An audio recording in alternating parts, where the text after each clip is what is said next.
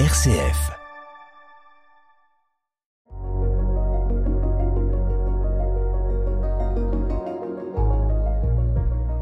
Bonjour Agnès. Bonjour Pascal. Agnès, merci d'avoir répondu aux présentes euh, pour l'émission La joie de l'appel. Euh, c'est toujours une chance de pouvoir partager avec des gens sympas, euh, et tu l'es depuis le temps qu'on se connaît quand même. C'est gentil. Euh, voilà, à notre émission La joie de l'appel. Alors, euh, est-ce que tu es toi une vraie euh, marnaise chalonnaise? Ma première question pour faire un peu connaissance. En tout cas, je ne suis pas née à Chalon, mais j'y suis arrivée à l'adolescence avec un papa militaire qui finalement m'a fait rester aussi un petit peu dans la région. Et maintenant, ça fait 27 ans qu'on habite Chalon avec euh, mon mari et, nos trois enfants, mais qui ne sont plus à Chalon. Ah, eux, ils sont partis. C'est ça, ils se Ah. sont envolés pour les études et maintenant ils, Mais oui. ils ont découvert d'autres coins de France. Et oui, hein, ça c'est. Alors donc tu veux aller voir les l'un et l'autre. euh, C'est ça, ça donne des bons points de chute. Voilà. D'autant plus que bon, euh, tu as été professionnel, tu dois être maintenant plus ou moins en retraite, je suppose. Euh, donc tu as la possibilité d'aller les voir, euh, avec passer quelque temps avec l'un, avec l'autre, même s'ils sont tous les trois sont en études? Non, non, non, ils sont, ils, sont des professionnels. Ah, des professionnels Voilà. déjà. Et Oui, qu'est-ce oui. qu'ils ont fait comme études euh Bah, L'aîné a fait des études d'ingénieur. Ouais. qu'il a fait partir euh, aussi de, de la région et puis maintenant qu'il travaille, elle est en Bretagne, Ah dans oui. le Finistère Nord. Ouais. Le deuxième est dans le commerce euh, automobile. Voilà, donc il est sur Lyon. Et la dernière est dans le commerce aussi. Elle est en Auvergne, à Clermont-Ferrand. Ah oui, donc ça vraiment ça te fait aller euh, de la Bretagne à Clermont-Ferrand, c'est quand même pas mal de kilomètres et euh, des régions différentes quoi. Euh, voilà. Voilà. ils reviennent de temps en temps à la maison, je suppose? Très peu, c'est Très peu. plutôt nous qui bougeons. Voilà. Oui, et moi, oui. je suis en retraite depuis deux ans. Oui. Voilà, mais avec un mari qui travaille encore. Ah Oui, ah oui. Mais avec des congés faciles à prendre. Bon, ça c'est bien parce qu'il faut quand même que vous ayez un temps ensemble euh, tous les deux. Hein. Voilà. Voilà. Et alors tu dis tu as été professionnel. Qu'as-tu exercé? Donc je suis psychomotricienne. Ça veut dire quoi? J'ai encore du mal à dire j'étais, parce que ça fait que deux ans que j'ai arrêté. Psychomotricienne, c'est dans le domaine de la rééducation des enfants porteurs de handicap. Et du coup, on prend vraiment la personne dans sa globalité. Et on cherche surtout à valoriser tout ce qui fait leur force et à les aider à surmonter, en fait, tout ce qui fait leurs difficultés.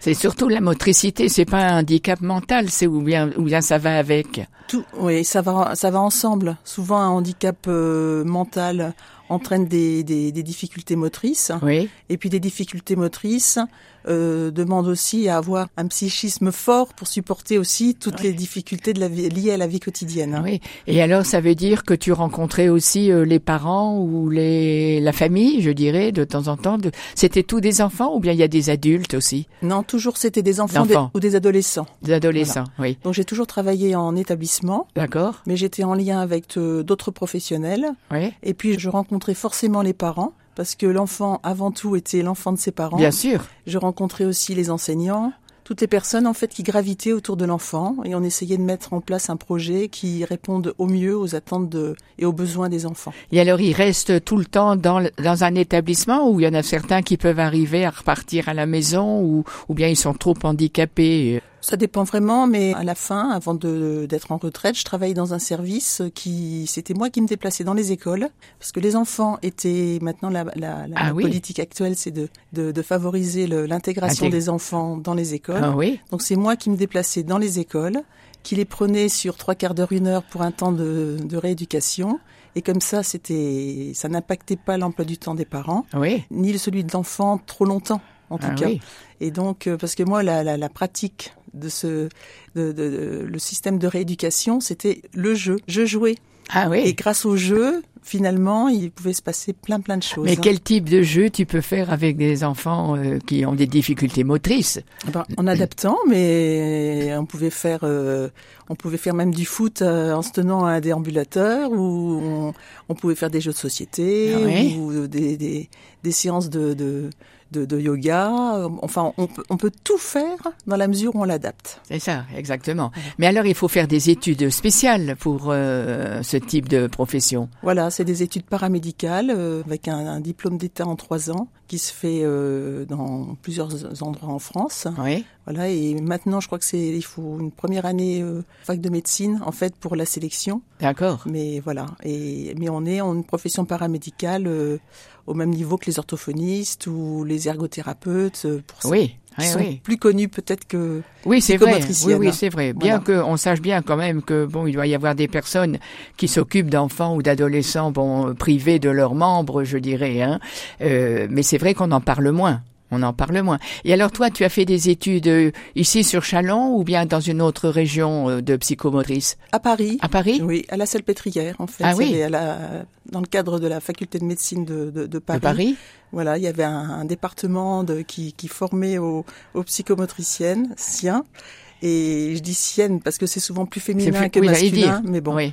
Et j'ai été tout de suite euh, emballée par euh, les études, le- la, la philosophie en fait qui, qui était euh, inhérente à ce métier. Oui, Mais qu'est-ce qui t'a donné l'idée de chercher dans, dans cette direction-là? Ou quelqu'un que tu connaissais qui faisait ce métier-là, euh, des lectures euh, Un flyer à la, à la bibliothèque où on disait euh, vous euh, soyez pionnier, devenez pionnier d'un métier qui était en- encore très peu connu. Oui, Et puis euh, j'ai toujours été attirée par euh, l'autre et l'autre aussi dans sa différence. oui. Donc le travail avec des, des personnes en situation de handicap, a priori, ne me faisait pas peur. Oui, oui, Même si j'ai eu des moments dans ma carrière où je me demandais vraiment certainement. qu'est-ce que j'allais pouvoir faire et, Oui. et voilà, parce Eh qu'il y a eu des handicaps très très lourds. Ah hein. oui, à certains moments, on doit, se- on doit se dire euh, qu'est-ce qu'on peut, euh, qu'est-ce qu'on peut faire. On va pas y arriver. euh, prise un peu de, pas de panique, mais de, de- je dirais, euh, d'angoisse pour euh, pour la personne qu'on a devant soi, quoi. Euh,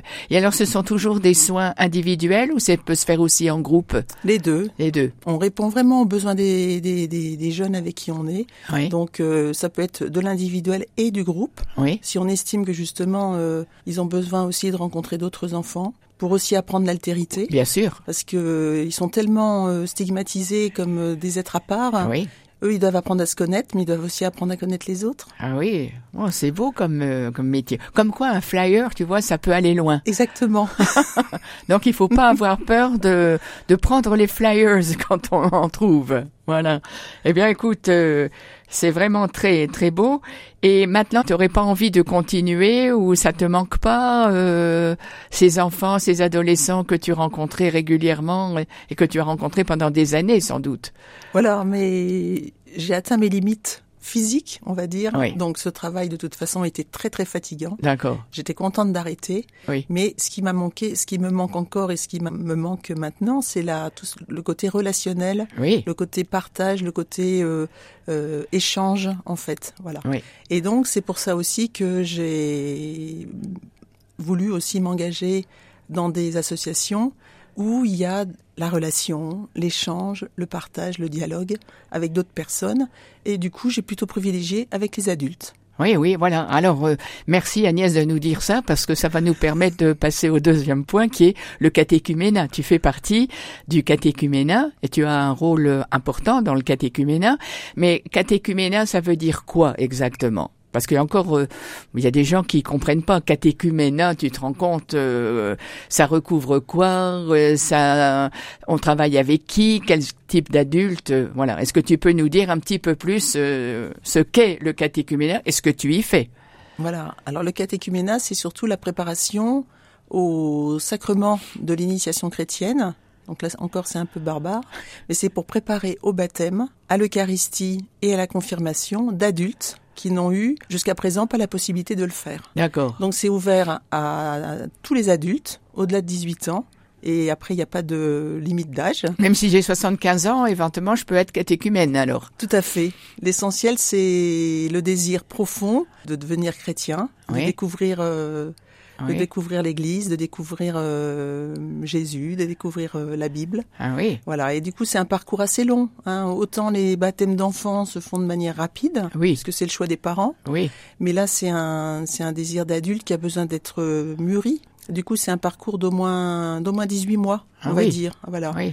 Avec des rencontres mensuelles, euh, en équipe, pour permettre aussi les échanges, avec euh, des laïcs et puis des et puis un prêtre ou une religieuse Mhm. et puis qui demande vraiment à, à mûrir euh, et à, à progresser et petit à petit avec des étapes qu'il faut rentrer dans dans, dans l'Église en fait. hein. Oui. Et on laisse vraiment la liberté à la personne de de cheminer aussi à son rythme. On dit à peu près 18 mois, mais il y en a qui vont avoir besoin de plus de temps. Bien sûr. Voilà. Et puis il y en a peut-être qui arrêtent au bout d'un certain nombre de rencontres, non? Parce que c'est trop exigeant ou Voilà, Hein voilà où c'est pas le moment, Oui. où c'est pas encore assez mûr, ou Oui. où c'est trop exigeant. et comment on peut discerner si c'est mûr et si euh, euh, la personne peut, je dirais, aller jusqu'au baptême? Ben, on propose en fait la première grande étape, c'est l'entrée en catéchuménat. Donc on leur propose en fait de faire une, une démarche lors d'une messe Ah oui, où ils sont du coup accueillis par euh, l'assemblée oui, hein, lors d'un dimanche et où les personnes font une démarche d'accueil par le prêtre et par la communauté d'une rentrée véritablement en catéchuménat. d'accord. Mais avant, ils sont, ils ont quelques semaines, mois pour euh, cheminer et voir si c'est vraiment ce qu'ils ont envie de faire. Oui, oui, Voilà. oui, oui. Donc ça, c'est une première étape. Après, tu dis, il y a, il y a plusieurs étapes, donc il y en a une seconde.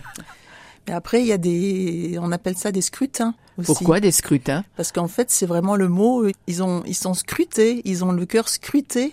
En fait, et là, ils, ils ont une meilleure connaissance de la foi, Oui, de cette relation à, à Dieu, oui, à Jésus par les évangiles. Et là, ils se laissent scruter. En fait, le cœur se laisse scruter.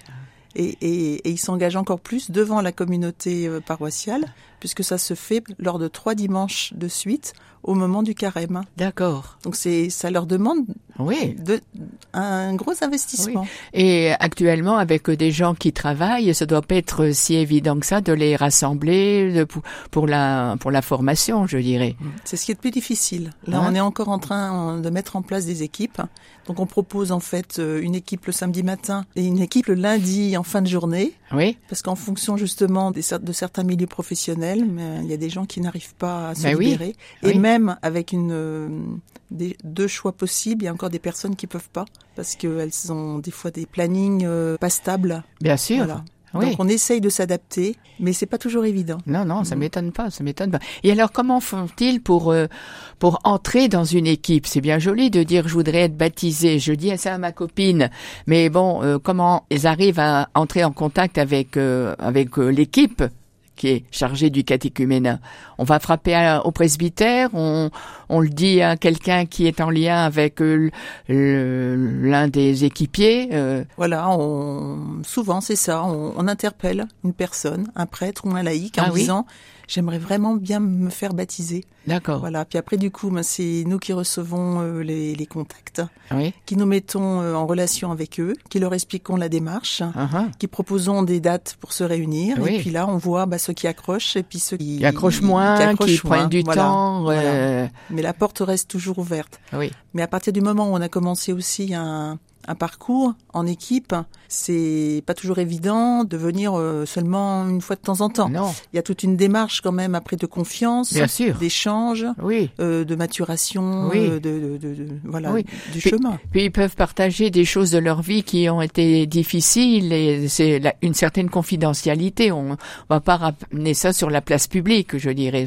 Hein? Tout à fait. Ce qui se dit dans la réunion, on le rappelle toujours, ça reste euh, en- entre les murs. Voilà. Ça, ça ne, parce qu'au contraire, on, on se confie beaucoup. Bien hein. sûr. Ça, bien ça sûr. touche au cœur, ça touche Oui, oui. euh, la, la personne entière. Ah et. Ah et chaque parcours est différent. Et... Et alors j'ai entendu dire que le catéchumène doit envoyer une lettre à l'évêque pour demander à être baptisé ou bien c'est simplement pour la confirmation? Non, pour le baptême. Pour le baptême Voilà, aussi? Voilà. Ils écrivent aussi? Ils écrivent leur, euh, le- leur parcours, leur motivation, euh, ils disent ce qu'ils ont envie de dire. Oui. Et là, pour le coup, c'est très personnel entre la personne et Et l'évêque. Oui. Mais l'évêque a le, vraiment le- le- l'envie de, de connaître les personnes. Quand il les rencontre, quand il les baptise ou quand il les confirme, pour lui, c'est vraiment une rencontre très personnelle et il veut savoir un petit peu euh, qui il a en face de lui. Hum, Agnès, euh, la plupart du temps, euh, la confirmation suit le baptême dans la même année, dans les mois qui suivent ou pas? Ou bien ça peut être euh, un peu plus de distance du baptême, la confirmation Donc normalement, le baptême se fait le samedi saint euh, veille de Pâques. Oui. Ensuite, euh, et ce jour-là, ils euh, reçoivent la, la communion, communion. ils reçoivent l'Eucharistie. Et on leur propose la confirmation au moment de la Pentecôte. D'accord. Donc il se passe euh, 50 jours après. Oui. Donc euh, dans la dans la foulée, ceux qui ont vraiment euh, suivi la formation puis qui sont ils ont envie d'aller jusqu'au Oui. bout. Voilà. Oui. Certains peuvent dire qu'ils se sentent pas encore tout à fait prêts à être confirmés, donc après ça peut être repoussé. oui, Et après, euh, et puis il y a des personnes aussi qui ont été baptisées il y a très longtemps, qui eux veulent se faire confirmer, donc qui font la même démarche, qui vont faire, euh, qui vont frapper à la porte du presbytère en disant Ah voilà, euh, je- j'ai envie de, euh, maintenant je me sens prêt à faire ma confirmation parce que c'est une décision d'adulte. ah oui. Voilà. Et là il y a des formations aussi spécifiques, à D'accord. part, plus, Oui. plus légères on va dire. Bien sûr, bien sûr. Euh, Agnès, qu'est-ce que ça a pu t'apporter, ce- cet appel à entrer au, au catéchuménat en tant qu'accompagnatrice, je dirais? Quelle, quelle joie ça te, ça te donne? Euh, Comment tu sens euh, Est-ce que ta vie en est imprégnée? Euh, Voilà. Qu'est-ce que tu peux nous dire euh, sur ce- cet appel qui t'a été fait? Oui, je, euh, vraiment, je, je ne m'attendais pas à ce que ça me ça m'apporte autant. En Ah fait, oui Euh, j'avais vraiment des a priori aussi sur euh, sur euh, les parcours. Hein, je pensais que c'était plus classique, on va dire. Et en fait, on se rend compte qu'il n'y a pas il y a pas un parcours classique. Il y a vraiment euh, tout hum, des, des, des vies très très différentes et, et, et de les connaître, c'est c'est touchant en fait, c'est Ah oui. touchant. Et en fait, ils, moi j'ai l'impression que je suis là un peu pour leur apprendre des choses, mais en fait ils m'apportent et c'est eux qui m'apprennent. Ils m'apprennent la tolérance, ils m'apprennent le respect, ils m'apprennent euh, vraiment de, de voir au-delà de, de, de ce qu'on voit. Oui, oui. Et finalement, je retrouve aussi un peu ce que j'avais dans mon métier. C'est- ne jamais se fier à seulement ce qu'on voit. C'est le cœur, toujours le cœur qui est le plus important. Eh oui. Eh bien, je pense que sur le cœur, on pourrait peut-être écouter la musique que tu nous as apportée. Voilà, le, la fin du requiem de, de, de Fauré, de Gabriel Fauré, In Paradisium, comme son nom, euh, voilà, au paradis, dans une note vraiment d'espérance et de joie.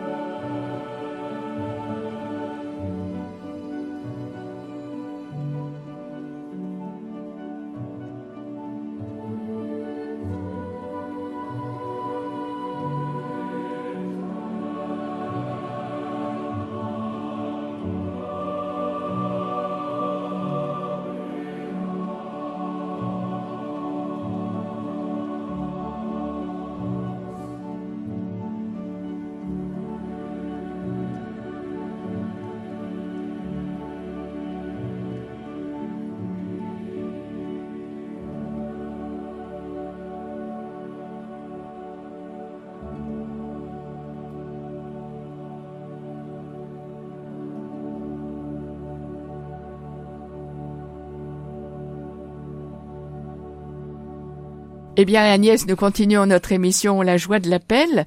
Euh, une dernière question, parce que je vois que le temps passe. Euh, est-ce qu'il faut faire, est-ce qu'il faut suivre une formation quand on veut faire partie d'une équipe d'accompagnement au catéchuménat? Souvent, les personnes qui accompagnent sont déjà des, des, des, baptisés, des chrétiens pratiquants euh, réguliers. Oui. Et chacun se forme aussi euh, toujours à entretenir sa foi. Mais c'est vrai qu'on a des réunions régulières pour euh, approfondir l'accompagnement spécifique de catéchumènes, parce qu'on se rend compte justement que les, parcours sont tellement divers qu'il faut pouvoir s'ajuster, s'adapter, avoir le, le, le, le, langage juste. Pas trop en faire, mais pas non plus édulcoré. Ah Donc en effet, on a des, des, des, temps de formation, il y a des temps de regroupement aussi sur tout le diocèse. Voilà. Et les catéchumènes se rendent compte que l'Église est universelle.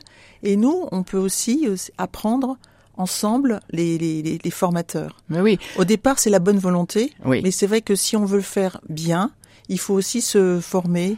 Et puis dans, dans chaque paroisse, il y a aussi des, des propositions de pour pour euh, pour euh, approfondir sa approfondir, foi. bien mm, sûr. voilà. Et je veux dire, est-ce que de temps en temps vous rencontrez les responsables euh, des catéchuménats de la région?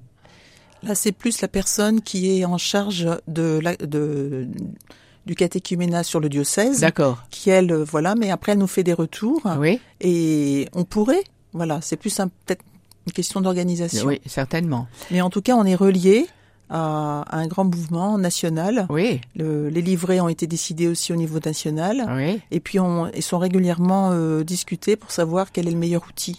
Oui, c'est sûr, parce qu'aujourd'hui, les générations changent la mentalité, le vocabulaire. C'est sûr qu'il y a des mots que, qui sont plus compris du tout, hein, comme nous le comprenions quand nous étions euh, plus jeunes. Eh bien, merci Agnès. Voilà, notre émission se termine déjà. Merci beaucoup et sans doute à une prochaine fois. Merci beaucoup. Au revoir Pascal. Au revoir Agnès et au revoir à tous nos auditeurs.